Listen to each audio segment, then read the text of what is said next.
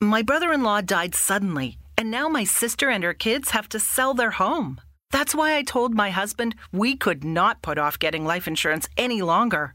An agent offered us a 10 year, $500,000 policy for nearly $50 a month. Then we called SelectQuote. SelectQuote found us identical coverage for only $19 a month, a savings of $369 a year. Whether you need a $500,000 policy or a $5 million policy, Select Quote could save you more than 50% on term life insurance. For your free quote, go to selectquote.com. SelectQuote.com. That's selectquote.com. Select Quote. We shop, you save. Full details on example policies at selectquote.com slash commercials. My brother in law died suddenly, and now my sister and her kids have to sell their home. That's why I told my husband we could not put off getting life insurance any longer. An agent offered us a 10 year, $500,000 policy for nearly $50 a month. Then we called SelectQuote.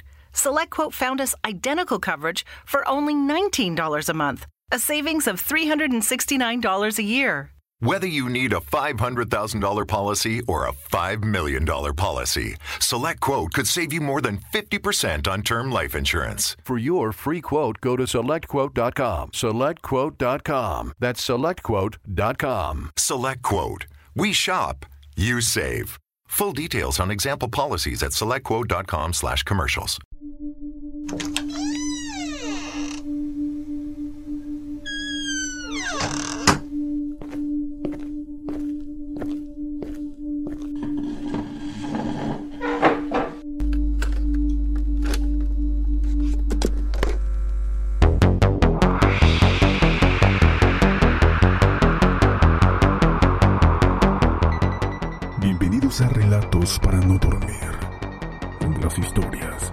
Más oscuras toman vida.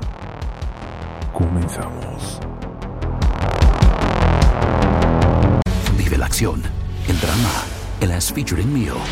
Escoge entre un QPC Big Mac o McNuggets de 10 piezas para acompañar unas papitas medianas, sweet and sour sauce y una bebida. En carteleras ahora. Para pa pa pa.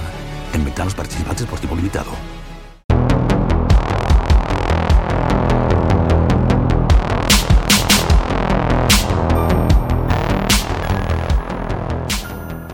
Hola amigos, espero que estén muy bien. Sean nuevamente bienvenidos a este programa. Y hoy hablaremos de un caso muy oscuro. Claudia Mijangos, conocida como la llena de Querétaro.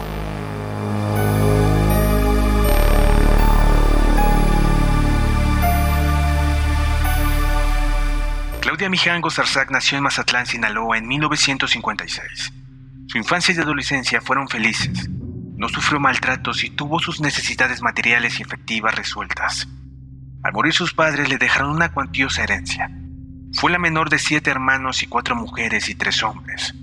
La madre, María de Carmen Arzac, era referida como una persona dominante, autoritaria, agresiva, cerrada en sus creencias, fanática de la religión, con escasa capacidad.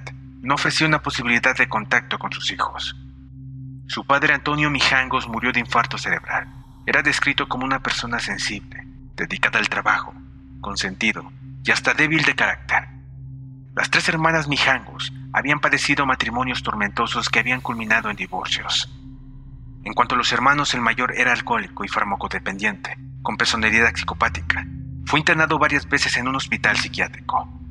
Alberto, de 41 años, padecía de retraso mental, crisis convulsivas generalizadas e incapaz de valerse por sí mismo.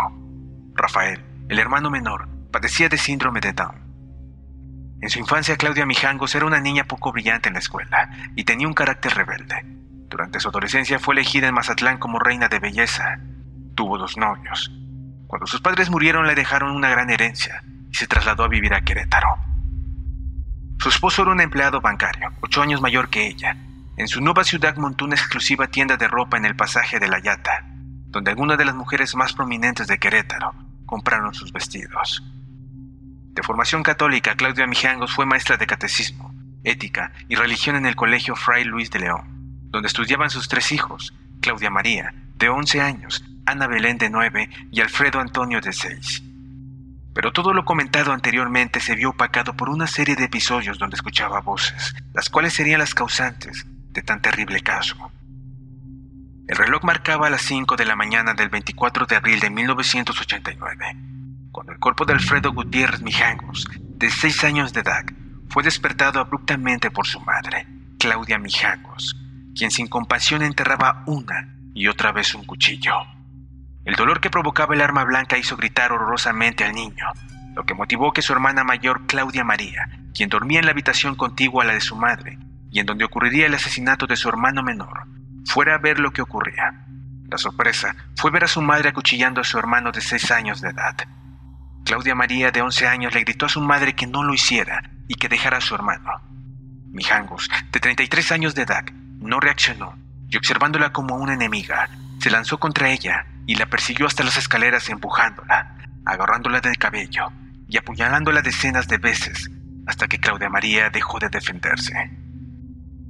Los gritos de auxilio de su hija mayor despertaron a los vecinos, quienes sin sospechar lo que pasaba en la casa contigua, ignoraron los alaridos de la hija mayor de Mijangos Arzac y regresaron a los brazos de Morfeo. Mijangos dejó el cuerpo de Claudia María tirado en las escaleras de su casa, para dirigirse al cuarto de sus hijas y continuar con su macabra obra. Le faltaba asesinar a sangre fría a su hija Ana Belén de nueve años de edad. Sin piedad, y contemplando a su hija que con temor la observaba, la agarró del brazo le empezó a apuñalar una y otra vez, hasta que también ella dejó de defenderse. Los tres cuerpos de los niños fueron arrastrados hasta la habitación principal para ser colocados uno sobre otro. Así, sus vidas expiraron. El reporte del médico forense fue enfático. Los niños murieron desangrados. No conforme con el asesinato de sus tres hijos, Claudia Mijangos durmió al lado de sus cuerpos inertes y esperó al amanecer. A las nueve de la mañana, Verónica Vázquez, una de sus amigas, fue a visitarla. Tocó el timbre y no obtuvo respuesta alguna, pero sabía que su amiga no saldría ese día, así que insistió. La respuesta tardó en llegar y cinco minutos después, la escena empezó tétrica. La perilla de la entrada de la casa de Mijangos daba vueltas como una película de terror. Vázquez esperaba ver a Claudia, pero no ocurrió nada. La puerta solo quedó entreabierta. Asustada Verónica entró para ver lo que pasaba y observó que Mijangos Arzac se dirigía a las escaleras. Vázquez le habló, pero Mijangos no le respondió.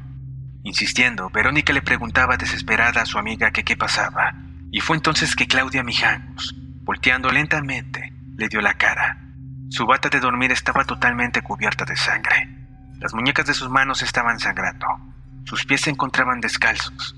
Horrorizada, Verónica Vázquez salió de la casa y comenzó a gritar en la calle pidiendo auxilio. Los vecinos salieron para ver qué es lo que sucedía. La policía no tardó en llegar al lugar de los hechos.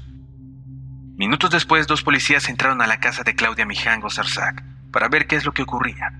Al llegar a las escaleras observaron que se encontraban llenas de sangre. Así los dos policías se dirigieron lentamente al primer cuarto en donde observaron que la cama estaba descendida y sin ningún ocupante.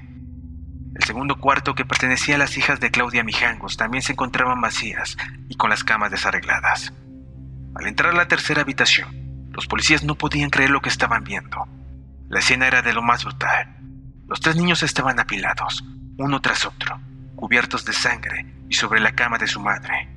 Mijango se encontraba semisentada sobre su cama, con la mirada perdida y bañada en sangre.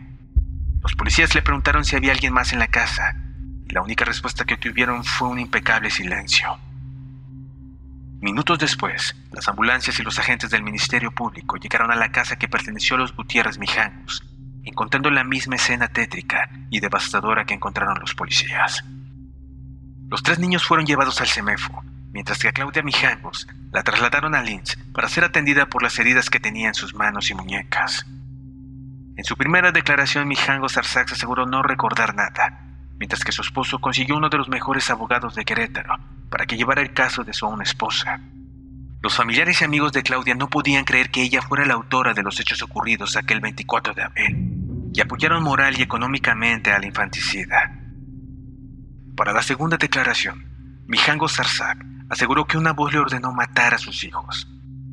El proceso duró un año, tiempo en el cual Claudia Mijangos llevó su proceso en el penal de mujeres del estado de Querétaro, para tiempo después ser trasladada a la Ciudad de México, en donde fue recluida en un hospital psiquiátrico donde permaneció.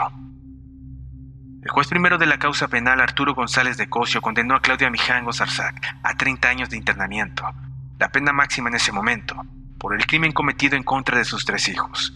Claudia María, Ana Belén y Alfredo Antonio. Tras permanecer 28 años en prisión, Claudia Mijangos fue liberada el 24 de abril de 2019 y posteriormente fue internada en una clínica psiquiátrica por petición de la familia para poder seguir su recuperación mental.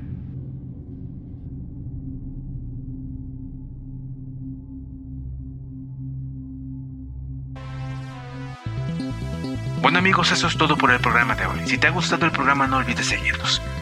Que tengas una excelente semana y nos vemos en un próximo capítulo.